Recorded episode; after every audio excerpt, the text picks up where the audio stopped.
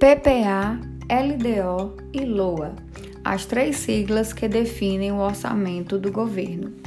Para que o setor público consiga desempenhar suas funções com critério, é necessário haver um planejamento orçamentário consistente que identifique as prioridades da gestão.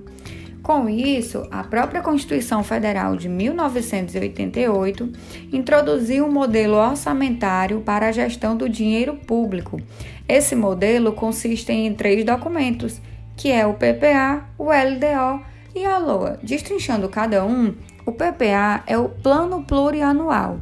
Esse é o documento que traz as diretrizes, objetivos e metas de médio prazo da administração pública. Prevê, entre outras coisas, as grandes obras públicas a serem realizadas nos próximos anos.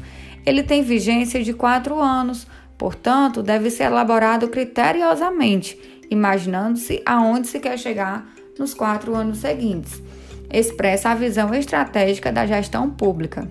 A LDO, Lei de Diretrizes Orçamentárias, é elaborada anualmente e tem como objetivo apontar as prioridades do governo para o próximo ano.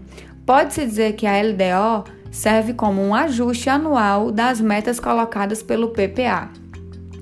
A LOA, Lei Orçamentária Anual, é o orçamento anual propriamente dito, prevê os orçamentos fiscal, da Seguridade Social e de investimentos das estatais.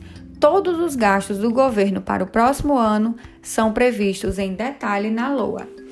É, e como esses três documentos se relacionam?